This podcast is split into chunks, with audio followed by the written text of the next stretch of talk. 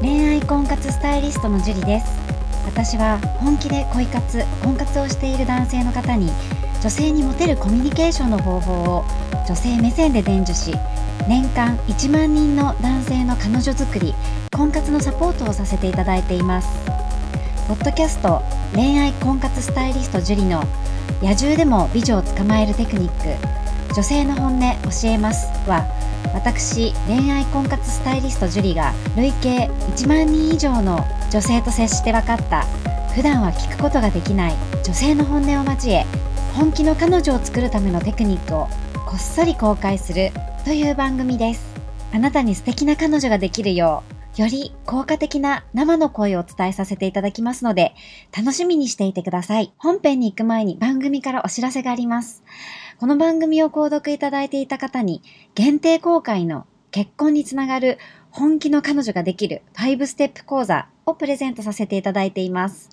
番組の一番最初のボタンをクリックすると簡単にプレゼントが受け取れるようになっていますので、ぜひご覧いただければと思います。質問も受け付けていますので、どしどし送ってくださいね。それでは本編のスタートです。こんばんは、恋愛婚活スタイリストのジュリです。こんばんは、神崎です。はい、じゃあ今日も早速質問の方からお願いします。はい、えー今回は H さんからいただきました。はじめまして。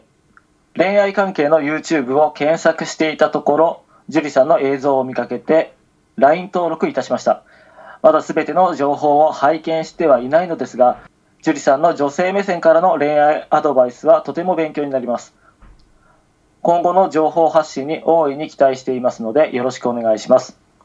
さて早速なのですが現在私は46歳のバツイチかっこ子供なし会社員なのです6ヶ月前から某婚活サイトで知り合った36歳のバツイチかっこ小学生の子供2人あり薬局事務の女性と月1回程度のペースで昼間限定34時間のデートかっこ食事やデートスポットを4回ほど続けています車で1時間半かかる距離の中距離恋愛ですデートは私が彼女の住む町まで毎回会いに行きますしかしながら未だに告白はしていませんいまいちタイミングがつかめないのですデートの時間帯が昼間限定ということもあり彼女も周りの目を気にしていて手をつなぐことを戸惑っているのがわかりますうまく説明できないのですが雰囲気というか距離感というか自分の経験から今じゃないような気がするのです会話している時の距離は近いです恋人のレベルですで文章が終わってるんですけ ど、あなんとなくわかりました。まあ、うん質まあ質問なんでしょうねそうですね。はい。あのーなんかこういった質問を送るときは最後にあのお願いをするようにしましょうそうしないとねあの相手に気持ち伝わりませんからねそうですね。あはいお願いの、しますね、前回のぜひぜひぜひぜひとか言われると、ちゃんと答えようとか思いますからね。はい 今回なんか作文の途中で終わったみたいな感じになってしまってるんでなんかそうですね。教えてくださいとか、はい。よろしくお願いしますとか、なんかそういったあの文章でね、あの誰何かこうお願いするときは締めた方がいいですね。 そうちょっと締まらないなんかずっこけみたいになっちゃうねそうですね。はいじゃあこの H さんなんですけれどもはい、はいあのね月1回程度のペースかでもまあ結構まあ長い時間こうデートをしたり、お食事をしたりとかを、まあ、4回続けてるってことなんでまあそれなりのペース、まあ、ちょっと中距離恋愛っていうのとねお子様がいたりとかするとなかなか難しいとかその状況もあるので、はそんな中ではまあまあいい、まあそのね、悪いペースではないかなって思うんですよね。うんうん。でまあこれだけの情報では何とも言えないんですけれども月に1回会っているっていう中でうん。 1ヶ月で30日ぐらいありますよね3031日。はい。どのぐらいの頻度で連絡してるのかっていうのにもよるんですよ。ああ、なるほど、なるほど。まあだから例えば、その、LINE だったり。そううんうんうん。まあ、電話だったり LINE だったりで結局月に1回しか会わないのに会った後と会う前しか連絡取んないとかああ、なんかそれ、やっぱちょっと少ないというか、なんかこう、あったら、あったで、なんかちょっと、連絡を取ってないとよそよそしくなっちゃったりしそうですね。そうそう。まあ、距離は近い恋人のレベルですって、どれぐらいのことを言っているのかがわかんないんですけど、うんうんうんでも距離が近くって恋人のレベルだったら、うん。うん。今って思うんじゃないかなって思うんですよ。はい。でも今じゃないような気がするってことは、恋人のレベルに達してないわけですよね、本当は。うん、なんかそんな気がしますね。うん。うんだから自分の中でも多分 H さんの中でも、本当は何かを矛盾感じてると思うんですよ。ああ、なるほど。だって会話してる時の距離が近くて恋人レベルの近くでっていう風に感じてたら、うん。今だと思いませんそうですね、確かに。うん、恋人レベルですっていう割には距離感っていうか雰囲気というかみたいに思わなくないですかまあ、思わないですね。うん恋人のレベルだって多分思いたいんじゃないかなっていう。うん。だって恋人のレベルでなんかこう距離感がとかそんなねえうん。言い切れるのであれば別になんかそんな雰囲気告っちゃいいのか告っていいのか悪いのかとは恋人のレベルでは思わないじゃないですか。うん。だから若干何か本当はね何かしら違和感を感じてるはずなんですよ。うん。そうでしょうね。うん、でも恋人のなんか、まあ、距離近いしなんか恋人だと思ってほしいみたいな気持ちうんうんうん。が多分この文面から現れてるんですよね。希望的観測的な。そうそうそうそうそう だったらいいなみたいなね。うん。で恋人レベルの近さにいるのにうくん、車でもデートするんですよね。まあそうでしょうね、まあ、助手席につれ座って、どこか連れてったりとかされるんじゃないですか。うん、だったら別に手なんて車の中でもつなげるわけだしうんうんうん、見えないですよね車の中で手つないでるかどうかなんて。 まあそうですね、覗かれない限りね。そうそう。だから、まあ、そこは、ちょっと何か違和感があるんじゃないかなっていうのが推測できるかなってところですよね。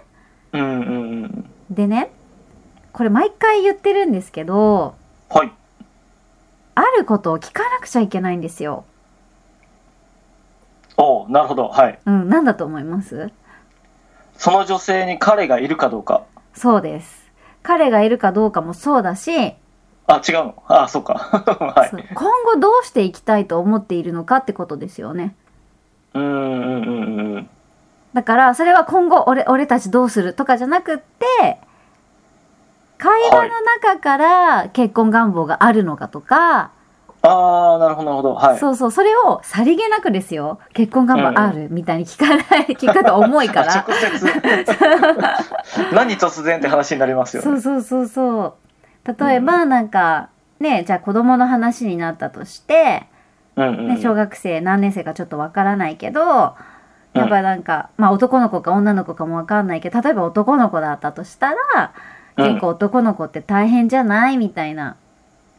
ああはいはいはいそこかまらあ振り方ってありますよねそうそうとか、そういうとね、こう、だから自分が、こう質問って自分が聞きたい内容があったとしたら、うんその動線を作るんですよ。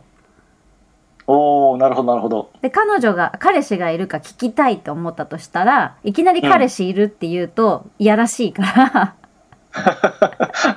ちょっとお伺いしてもいいですかそう、今彼氏はいらっしゃいますそうそうそうそう、まあ、流れ的にあるんだったらいいけど担当直入にだからもう分かりやすく言うと「何歳何歳」みたいな人と一緒ですよね。で何歳そうそうだからき答えたくないって言ってんのに「で何歳」みたいなうんすごいねやり直しですねそうそうだからそういう人ほんとダメなんで。うんじゃなくてこう聞きたいじゃあ何歳か聞きたかったら何歳か聞きたいっていうことを探る動線を作るんですよ。うんま、なんかこうやっぱ聞きたいことに対して、まあ、そのだんだんとこう詰めていくっていう感じそうです、そうです。それが違和感なく、ストーリー的になんか年齢を聞く流れになるみたいな流れを作るんですね、会話で自分で。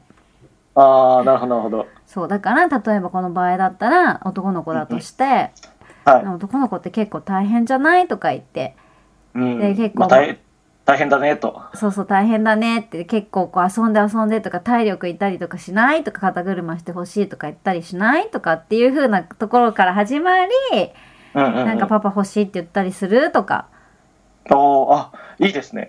そうみたいな感じで流れを作るんですよ。はあ、はあ はあはあはあ。そうでそのねまあパパ欲しいって言ってくれるのよねとかだからなんかまあ将来、まあ、そういうのも考えなくはないけどみたいなだから将来やっぱこうパパ作ってあげたいと思うとかうんうんうん。う将来ってつけることによってか重さが減るっていうしかも動線があるから。ーん。で今後どうしていきたいのかっていうやっぱ子供を持っている方だから逆に、うんね、自分は子持ちだしこう女として見てもらえてるかどうかも分かんないと思うかもしれないなんかこう逆にこう自分がこうレベルを下げちゃってるっていうかああ。そう子持ちの私なんかと結婚したいって思わないよねみたいなおおなるほどなるほど。思ってる女性の方が思ってる可能性もあるから。